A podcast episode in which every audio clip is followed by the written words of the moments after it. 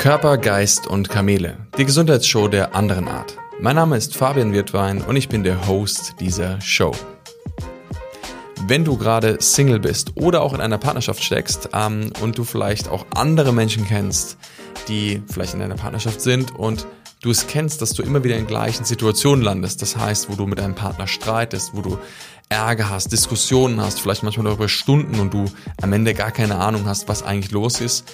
Oder du vielleicht auch merkst, dass so die Energie nach unten gegangen ist und du vielleicht so nebeneinander herlebst, dann ist diese Folge absolut passend für dich. Denn heute werden wir darüber sprechen, was es damit auf sich hat, warum es nicht möglich ist, für dich eine erfüllende Partnerschaft zu führen und welchen Weg es gibt, Schritt für Schritt, das zu verändern, um in diese Erfüllung zu kommen, um glücklich zu sein mit dir selbst, aber auch mit anderen Menschen. Ja, deshalb ähm, lass uns eintauchen in diese Folge. Freu dich drauf, es wird echt spannend und ja, lass uns loslegen. Das Thema Partnerschaft oder beziehungsweise Beziehungen ist etwas, was sehr viele Menschen beschäftigt. Warum? Naja, wir sind alle irgendwo Rudeltiere, wir sind irgendwo, ich will nicht sagen abhängig, aber wir brauchen einfach soziale Nähe, Kontakt. Und das ist natürlich auf viele Ebenen bezogen, sei es Freunde, sei es deine Familie, sei es ähm, dein Umfeld und natürlich vor allem Partner, Partnerin, mit denen wir zusammen leben.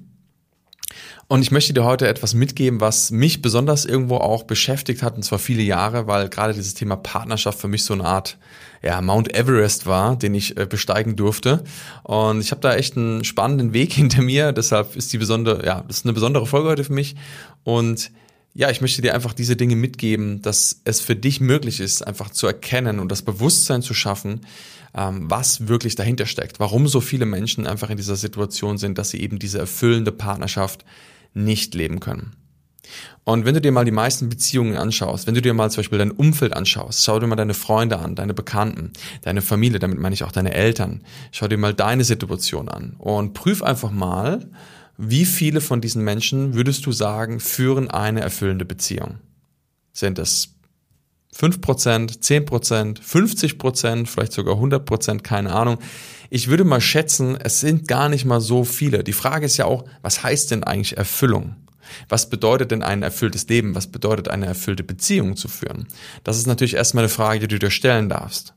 Und für mich ist zum Beispiel Erfüllung nicht nur, dass man sich nicht streitet oder dass ähm, ja, kein Ärger da ist. Und auch das, Streit und Ärger sind ja nichts Schlechtes. Das ist ja nicht, dass wir sagen, in einer erfüllten Beziehung darf man sich niemals streiten. Das sind häufig Menschen, die zu sehr in so eine Harmoniefalle reingehen und dadurch vielleicht Streit sogar verhindern. Und das hat nichts mit Erfüllung zu tun. Also Streit und Ärger darf natürlich mal sein. Doch die Frage ist immer, auf welcher Basis beruht das? Ist das etwas, was auf Respekt beruht? Also kannst du mit einem Partner oder einer Partnerin diskutieren und dich das unterhalten, wo du vielleicht eine Meinungsverschiedenheit hast, ohne dass du gleich respektlos wirst?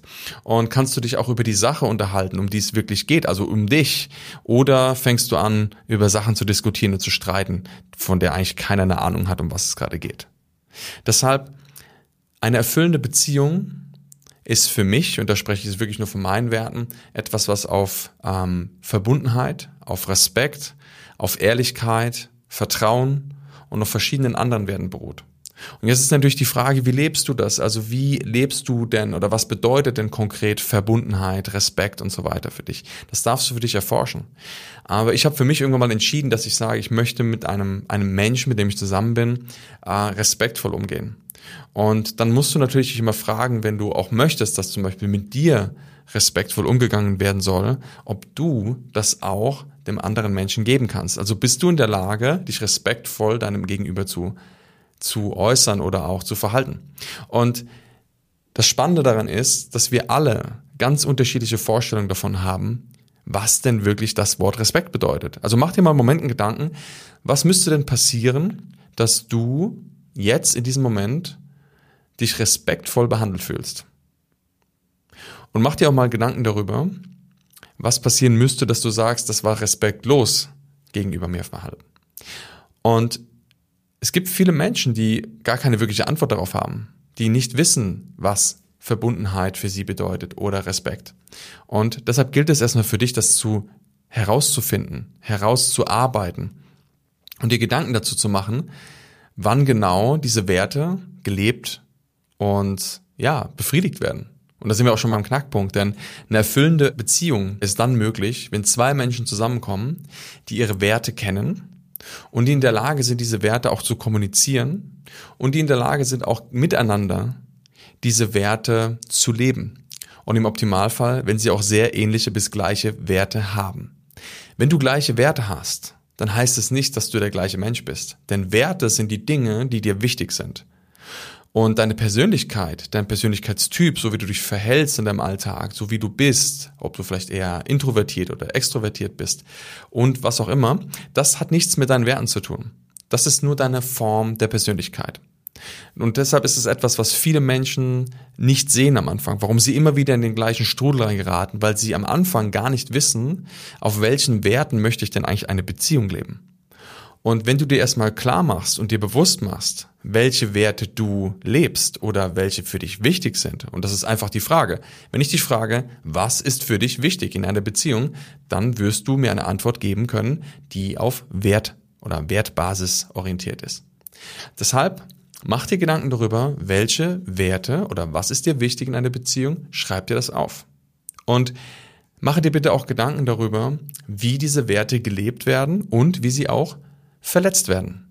Denn nur wenn ich jetzt sage, mir ist Respekt wichtig, heißt, weißt du noch lange nicht, wann du etwas tust, was diese, was in meinen Augen vielleicht respektlos ist. Und deshalb ist es wichtig, dass du das weißt und auch deinem Partner mitteilen kannst. Und natürlich am besten auch allen anderen Menschen. Was macht das, wenn du dir diese Zeit nimmst und das mal wirklich ausarbeitest? Es erschafft Klarheit. Es erschafft einen Rahmen, in dem du weißt, ob ein anderer Mensch, der in diesem Rahmen ist, überhaupt dort reinpasst. In den meisten Fällen suchen sich Menschen aber nicht andere Menschen, die zu ihren Werten passen, sondern es gibt etwas, was vorgeschoben ist. Und jetzt kommt der eigentliche Punkt, warum die meisten Beziehungen gar nicht erfüllend sind. Denn in den meisten Fällen suchen die Menschen einen anderen Menschen, der zu ihrem Problem passt. Jetzt denkst du vielleicht, ich suche mir doch keinen Menschen, der mir Probleme macht. Nein, der zu deinem Problem passt, der zu deinem Muster passt, zu deiner Programmierung. Und wenn du dich jetzt fragst, ja, was ist denn meine Programmierung? Oder was ist denn mein Muster? Dann kannst du dich einfach mal fragen, was die, die Konstante oder die Wiederholung war, die du in ganz verschiedenen Formen deines Lebens immer wieder erlebst. Also, wenn du zum Beispiel in einer Beziehung bist und du es immer wieder erlebst, dass du verlassen wirst oder dass du derjenige bist, der einen anderen Partner verlässt.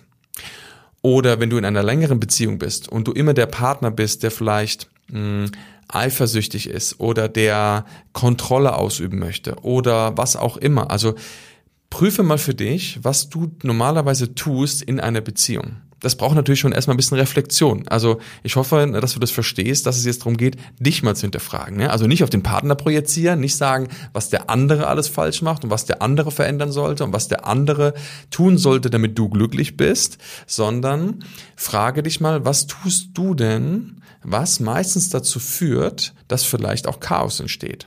Denn um sich mit jemandem zu streiten, um keine Erfüllung zu leben, da können meistens auch irgendwo zwei dazu in der Partnerschaft. Das heißt, jeder hat seinen Anteil daran. Ich sage das immer wieder, es ist keine Schuld. Also du bist nicht schuld daran, dass etwas ist, wie es ist, sondern du hast deinen Anteil daran. Das ist ein gewaltiger Unterschied. Denn wenn du nach deinem Anteil suchst, dann schaust du nach dem Teil, den du mit reingibst und den du auch verändern kannst.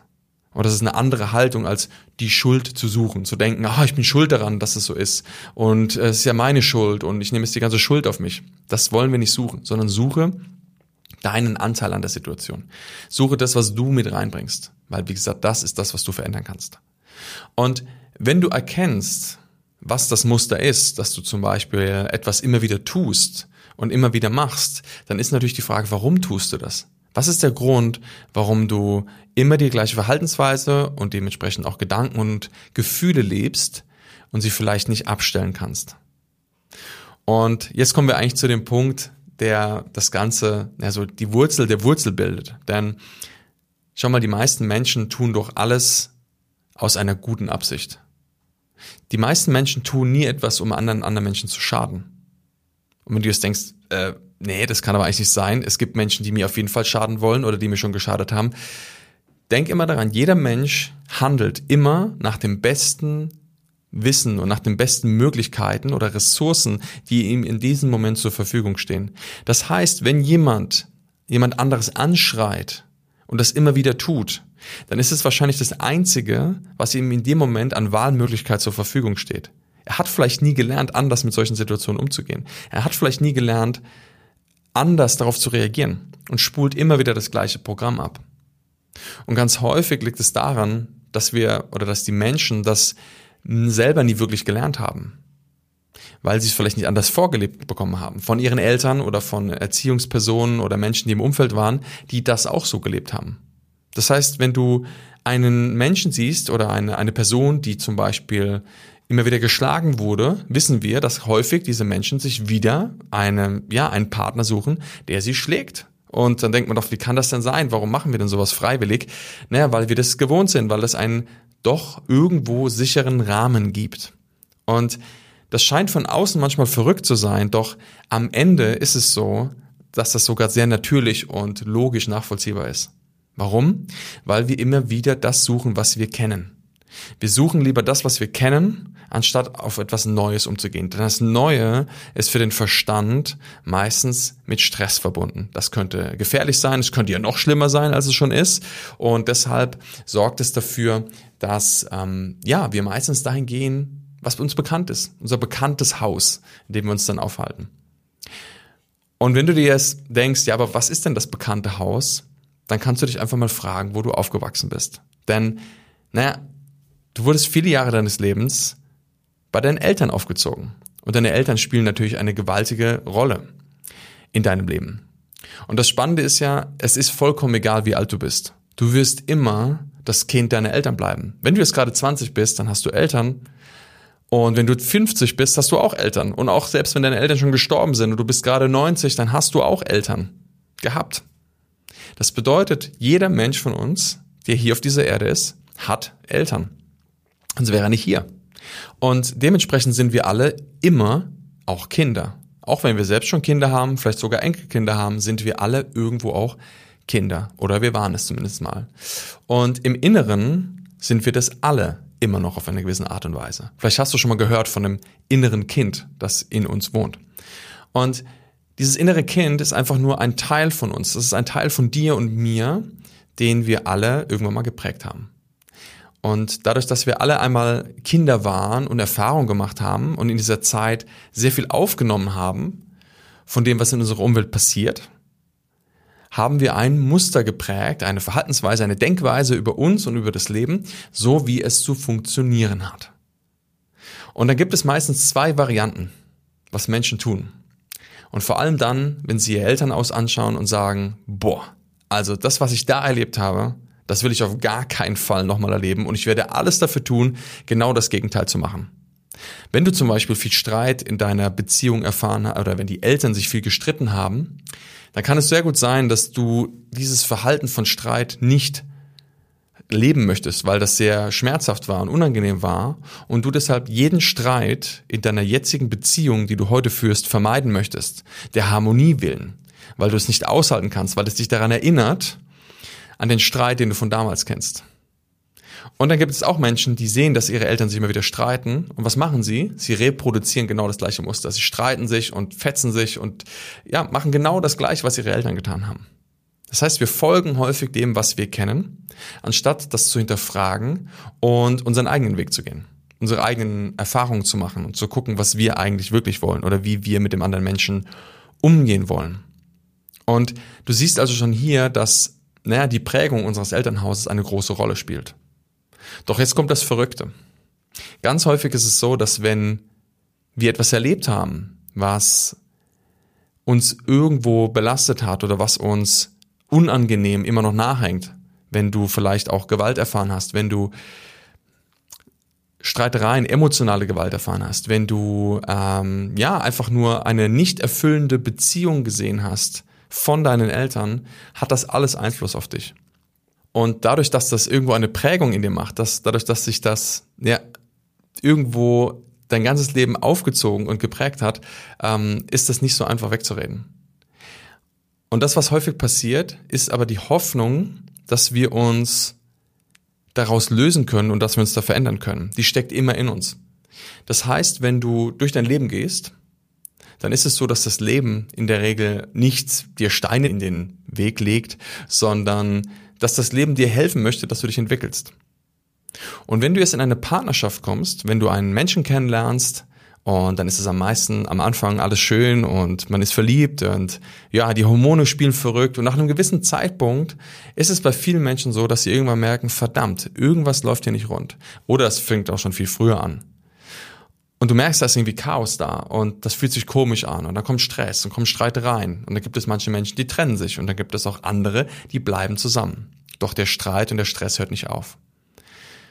Und wenn du mal genau hinschaust, dann wirst du erkennen, dass es meistens in dem Verhalten oder dass dieses Verhalten, das, was du damit reinbringst, das, was du produzierst, dass die Vermeidung zum Beispiel von Streit und Stress, den du aus deiner Familie kennst von früher und jetzt versuchst durch Harmonie und das alles überzubiegeln, am Ende genau das gleiche ist, was deine Eltern getan haben.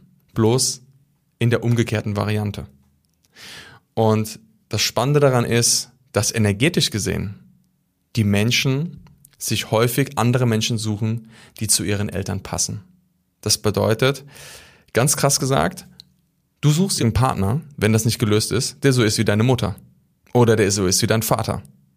Und der eigentlich genau die gleichen Verhaltensweisen abspielt, die du von damals kennst.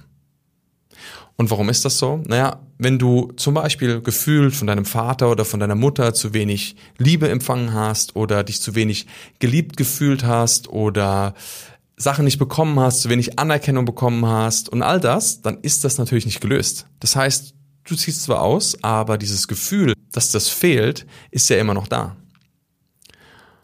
Und häufig suchst du dann einen Partner, der genau diese Lücke füllen soll. Du suchst einen Partner, der das Gefühl der Anerkennung, der Liebe, der Wertschätzung, all das dir geben soll, das, was du von Mama und Papa nicht bekommen hast.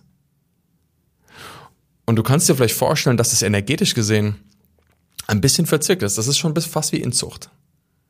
Denn wenn du eigentlich energetisch gesehen einen Menschen an deiner Seite hast, der ist wie dein Vater oder deine Mutter, und du in der Hoffnung bist, dass es dadurch dein Thema löst, du aber gleichzeitig mit diesem Menschen in der Partnerschaft bist und Sex hast, hm. Also ich hoffe, es wird dir vielleicht ein bisschen klar, auf was ich hinaus möchte. Und das ist überhaupt nicht schlimm, dass das so ist. Warum? Weil wir das alle machen. Diese Situation ist so gut wie fast, naja, 98 Prozent der Menschen aktiv. Und das ist nichts Schlimmes. Es ist nur wichtig, dass es dir vielleicht bewusst wird. Und auch wenn es jetzt hart ist, dass du denkst, scheiße, eigentlich ist mein Partner, mein Vater oder meine Partnerin, meine Mutter oder sogar umgekehrt, das hat nichts mit unbedingt Geschlechterrollen zu tun. Und du erkennst, dass da eine gewisse Parallele ist, dann ist es doch mal gut, dass du das erkennst. Dann ist es doch mal gut, dass diese, diese Irritation, diese Täuschung aufgehoben wurde, die du vielleicht oder der du vielleicht jahrelang auf den Leim gegangen bist. Und es gilt darum, jetzt den nächsten Schritt zu gehen. Es gilt ja nicht darum zu sagen, oh Gott, jetzt habe ich, äh, muss ich mich von meinem Partner trennen oder jetzt ähm, ist irgendwie alles scheiße, sondern es geht darum, dass du erkennst, was gerade für ein Film abläuft. Denn ohne das zu erkennen, ohne das Bewusstsein, wie willst du das denn anders machen? Wie willst du das verändern? Es geht gar nicht anders. Du musst dir erstmal bewusst machen. Und das ist manchmal schmerzhaft, wenn uns bewusst wird, in welcher Situation wir eigentlich stecken. Das ist so, wie wenn die Schuppen von den Augen fallen und du auf einmal erkennst, verdammt, was mache ich eigentlich hier? Das kommt häufig bei großem Schmerz, nach Trennungen, nach großen Streitereien. Dann können wir häufig diesen nächsten Schritt gehen.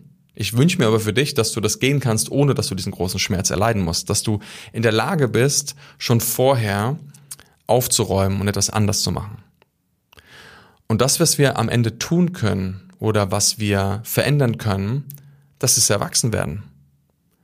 Denn so gesehen, wenn solange du nicht dieses Muster klärst, solange du dich nicht aus dieser, wir nennen das Verstrickungen, gelöst hast, wohnst du eigentlich energetisch gesehen immer noch zu Hause bei Mama und Papa. Und wartest darauf, dass sie endlich das tun, was du möchtest, dass es dir gut geht, damit du endlich dein Leben leben kannst. Aber das wird leider nicht passieren. Und das ist wirklich auch unabhängig davon, ob deine Eltern noch am Leben sind oder nicht. Es gibt eine schöne Geschichte dazu, die ich mal in einem Buch gelesen habe von Dieter Lange. Und da ist ein Mann, der vielleicht Mitte 50 ist, hat einen Preis gewonnen, ist ein sehr erfolgreicher Unternehmer und er geht auf die Bühne, das ist eine große Veranstaltung, geht auf die Bühne und bekommt diesen Preis. Und als er dort steht und alle Menschen ihm zujubeln und äh, ihm ja stolz auf sind oder ihm, ihm, ihm Energie schicken im Sinne von, äh, dass sie das toll finden, was er da gemacht hat und ihn beklatschen, bejubeln, was auch immer, steht er da und bekommt kein Wort raus. Aber das Einzige, was aus seinem Mund kommt, ist im Moment, wo er diesen, diesen Preis nach oben hält, ist das jetzt endlich genug, Papa? Und der ganze Saal verstummt. Das für mich ist der Inbegriff von einer systemischen Verstrickung. Wenn ein Mann mit 55 Jahren noch darauf wartet, etwas zu tun, dass sein Papa endlich stolz auf ihn ist und deswegen vielleicht sein ganzes Leben lang etwas getan hat, nur um Papa glücklich zu machen, damit er am Ende eher sich gut genug fühlt, dann kannst du dir vorstellen, dass es ein ziemlich anstrengendes Leben ist und wo das vielleicht noch irgendwo anders in seinem Leben Kreise gezogen hat. Und ich hoffe, dass dir dieses Bild nochmal sehr stark verdeutlicht, was eine Verstrickung bedeutet, was es bedeutet, in einem System eingebunden und verstrickt zu sein und wie, wie krass es sein kann, wie wir unser Leben einschränken und verändern, nur um geliebt zu werden oder uns geliebt zu fühlen von unseren Eltern. Und das ist, wie gesagt, alles okay, denn ich glaube, am Ende geht es nicht darum, dass wir dann traurig darüber sind, sagen, oh Gott, hätte ich das doch mal früher erkannt. Und wenn dir jetzt gerade ein Licht aufgeht, dann äh, ist es gut, dass es jetzt genau passiert. Besser spät oder besser jetzt als nie. Und ich habe mal eine ja, Statistik gehört oder eine Aussage und ich glaube, dass ich die für sehr wahr halten kann, dass auch 98 Prozent der Menschen, die in solchen Verstrickungen leben, das auch bleiben und zwar bis zu ihrem eigenen Tod, also bis dahin, wo ihre Eltern schon längst auch nicht mehr auf der Erde sind. Und ich glaube, es ist egal, wie alt wir sind, wichtig ist nur, dass wir irgendwann erkennen, wo wir drin hängen und dass wir bereit sind, uns daraus zu lösen, dass wir bereit sind, diese Verstrickung aufzulösen, um endlich erwachsen zu werden, um endlich auszuziehen aus dem Kinderhaus und ähm, in eine Beziehung zu gehen mit uns selbst, aber auch mit einem anderen Menschen, die auf Augenhöhe ist, die im Erwachsenenalter stattfindet. Denn du bist erwachsen jetzt, wenn du das wahrscheinlich gerade hörst und du hast viele Ressourcen, du hast viele Fähigkeiten, die der Erwachsene heute jetzt schon hat. Doch das kindliche Ich hängt manchmal immer noch in dieser Spirale fest und wartet darauf, endlich von Papa oder Mama in die Hand genommen zu werden und gesehen zu werden. Doch solange noch diese Verstrickung da ist, so diese Verbindung da ist, bist du einfach nicht frei. Du bist nicht in der Lage, ein freies und erfülltes Leben zu führen. Solange du noch da drin hängst.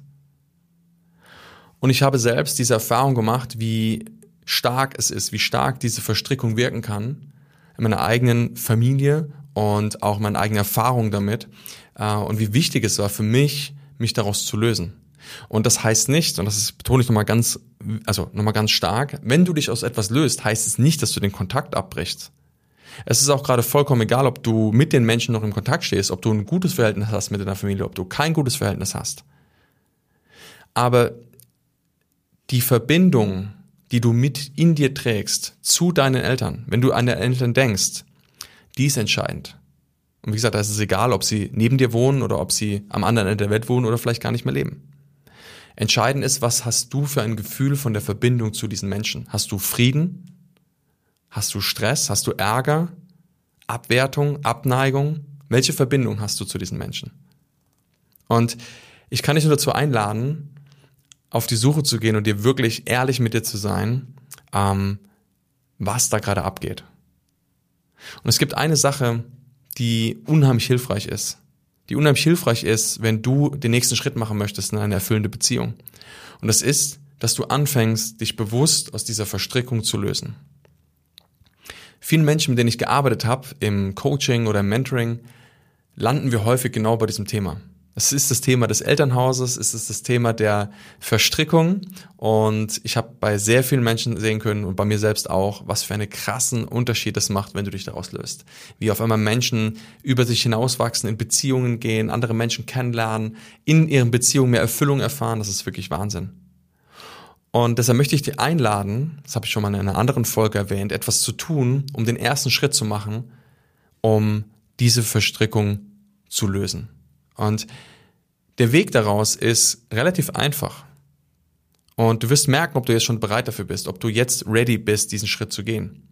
Wenn du das Gefühl hast und du spürst, ja, da, ich merke, da gibt es etwas, was unbedingt hinaus muss. Und das fühlst du häufig, wenn du eben nicht fein bist mit deinen Eltern, wenn du nicht in der Lage bist, Frieden mit ihnen zu empfinden, wenn du immer noch in der Abwertung bist, wenn du immer noch im, im, in, im Angriff bist über das, was sie vielleicht getan haben oder nicht getan haben, dann ist diese Übung genau richtig für dich. Und wenn du das möchtest, dann nimm dir einen Moment Zeit, nicht jetzt, das kannst du nach der Folge machen, wenn wir fertig sind. Und ich möchte, dass du dir Raum nimmst für dich, dass du dir einen Moment Zeit nimmst, um etwas zu tun, und zwar all das zum Ausdruck zu bringen, was du deinen Eltern schon immer einmal sagen möchtest. Ich möchte, dass du einen Brief schreibst.